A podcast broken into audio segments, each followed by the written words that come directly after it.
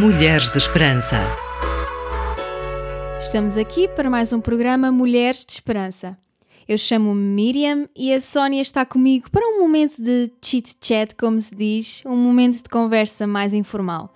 Estamos muito felizes por estares connosco desse lado. Miriam, de repente pensei que íamos comer um Kit Kat, mas um chit-chat também me parece bem. Hoje temos uma amiga muito especial para conversar connosco e para tratar do conteúdo de hoje que tem uma índole mais drástica e pesada. Apesar disso, queremos continuar a passar uma palavra de consolo e esperança no meio da crueldade e injustiça. Trazemos connosco temáticas atuais que dizem respeito ao mundo feminino, assim como estamos atentas a assuntos igualmente importantes que afetam a humanidade. Citando Karl Barth, é preciso segurar numa mão a Bíblia e na outra o jornal. Siga-nos no Facebook e Instagram.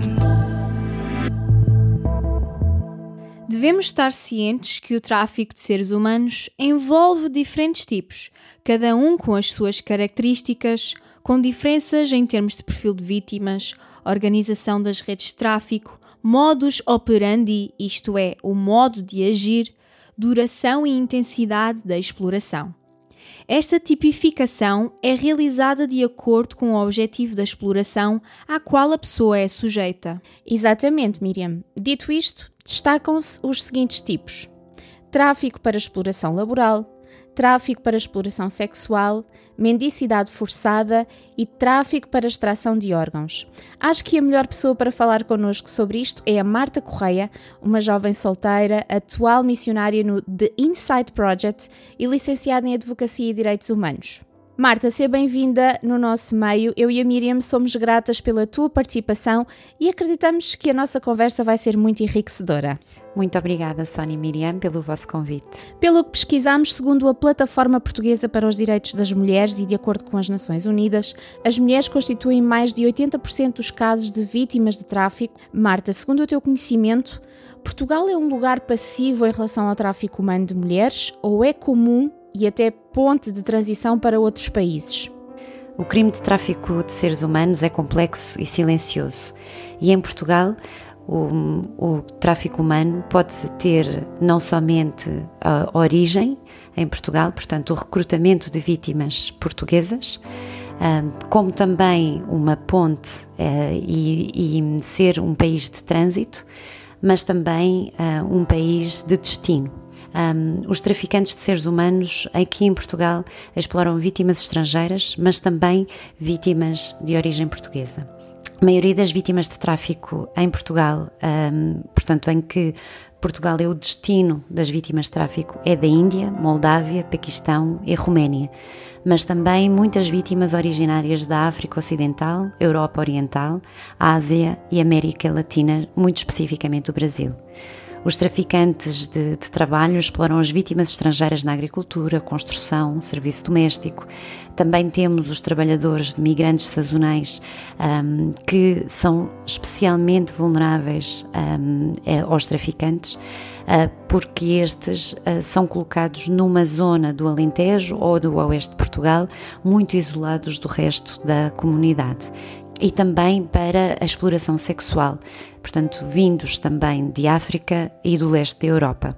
Aquilo que acontece muitas vezes também, vindas, são crianças que vêm da Europa Oriental, incluindo crianças ciganas, ah, para a mendicidade forçada, um crime que continua a existir muito em Portugal.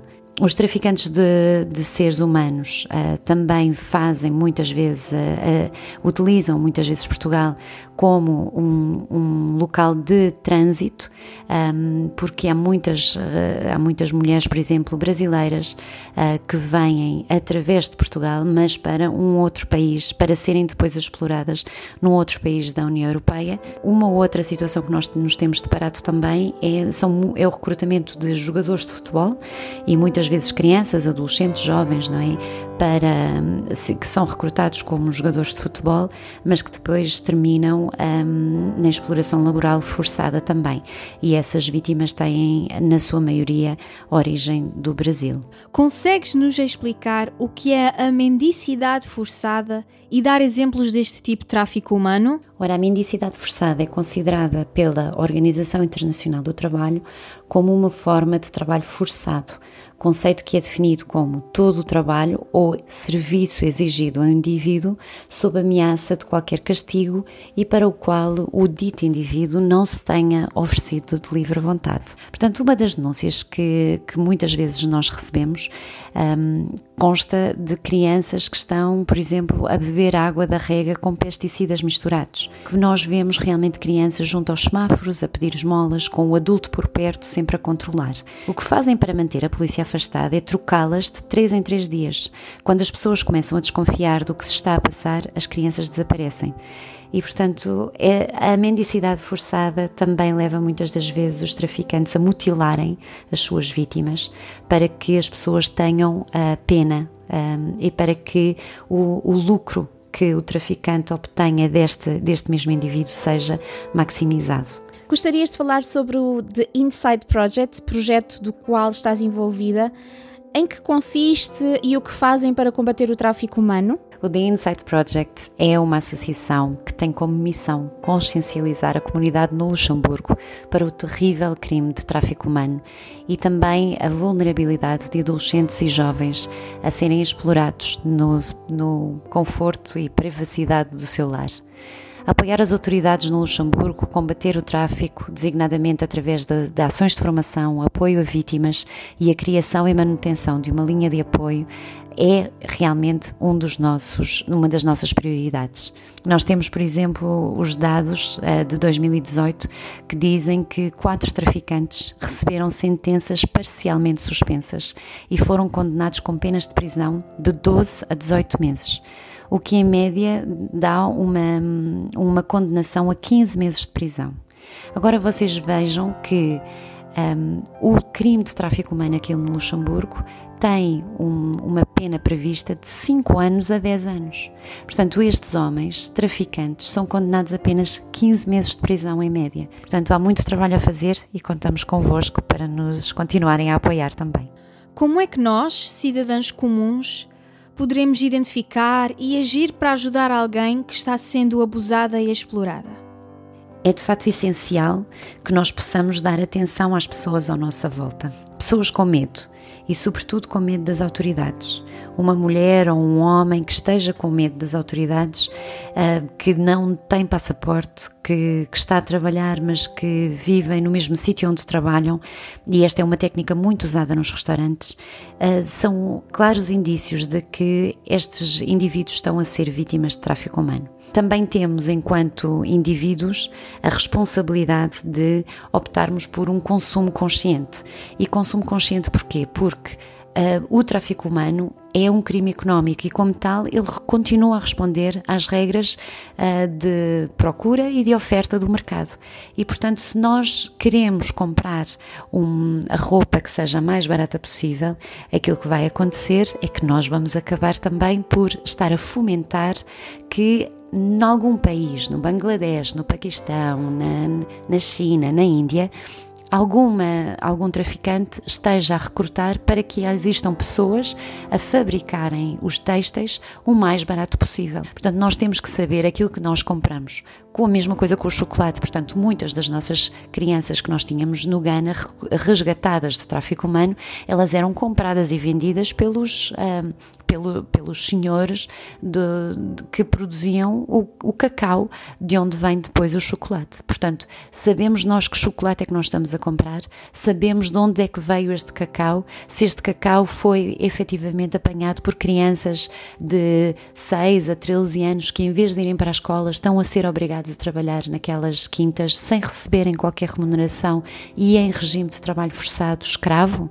Portanto, nós temos que ter este, um, este consumo consciente. Na tua opinião, achas que existem as condições de segurança e proteção necessárias nas instituições para as pessoas traficadas? Há condições de proteção um, e todos os países europeus eles seguem o, o protocolo de Palermo exatamente relativamente à proteção da vítima, um, mas existem muito poucos lugares Portanto, nós temos que efetivamente e significativamente aumentar o número uh, de lugares que estejam à disposição destas pessoas. E depois também há uma outra situação, é que uma vítima de tráfico humano pode também ser vista ela própria como criminosa, porque o crime de tráfico humano vem normalmente uh, lado a lado com um crime paralelo que as vítimas estão a praticar. Portanto, vamos falar de migração irregular. E, portanto, aquilo que acontece muitas vezes é quando realmente há uma denúncia da situação de tráfico e de exploração por parte desta mesma pessoa, aquilo que as autoridades muitas vezes fazem é ver somente o crime paralelo que existe, portanto, o tráfico irregular ou o tráfico de drogas, no caso de elas estarem a ser obrigadas a serem mulas, não é? De as transportadoras da droga ou a prostituição ilegal, portanto, veem uh, somente o crime paralelo e nós temos que deixar de ver as vítimas como a criminoso, o criminoso, mas ver as vítimas como alguém que está a necessitar da proteção das autoridades e nós temos, enquanto comunidade, de, de demonstrar realmente essa mesma proteção. Para terminar, sei que tens um versículo-chave em Provérbios 31 que significa muito para ti. Podes dizer-nos porque é que é tão especial e que significado tem para ti? Gosto muito, muito de, de Provérbios 31, porque diz que nós devemos defender aqueles que não se podem defender, de julgar com justiça mas também nós podemos fazer é assistência a vítimas de tráfico humano. Depois é muito importante nós continuarmos a fazer o advocacy. Nós, o trabalho de intervenção sociopolítico é tão importante quanto a assistência a vítimas de tráfico de seres humanos e deve abordar as causas profundas do tráfico e nós devemos levantar a nossa voz. Então nós temos que julgar com justiça, trazer justiça a estas mulheres que uma vez viram a sua dignidade ser roubada trazer novamente vida, liberdade.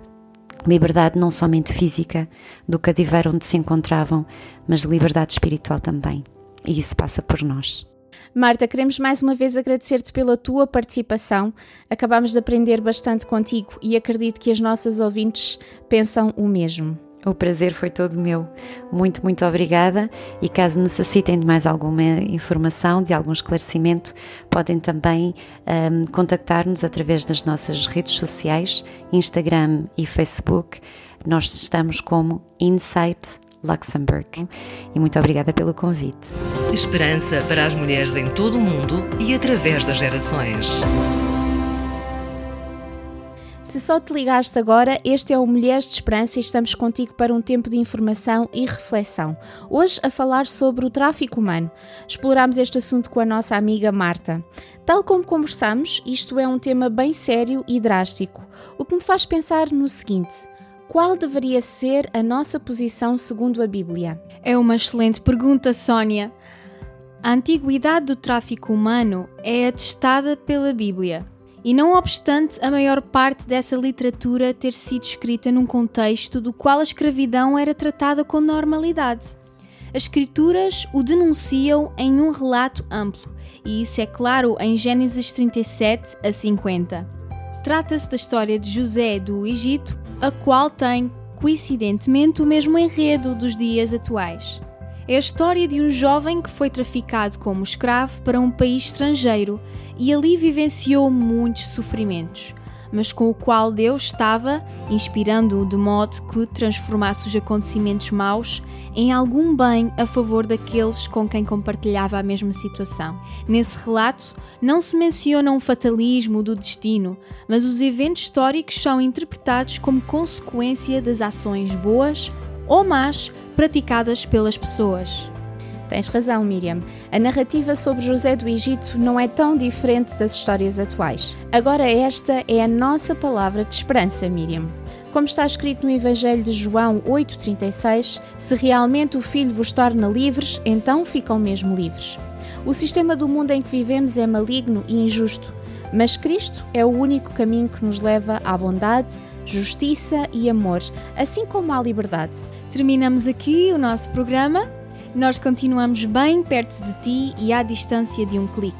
Visita as nossas redes sociais, entra em contato conosco e conta a tua história. Estamos aqui para ajudar-te a encontrar esperança hoje. hoje. Mulheres de Esperança. Uma produção RTM Portugal.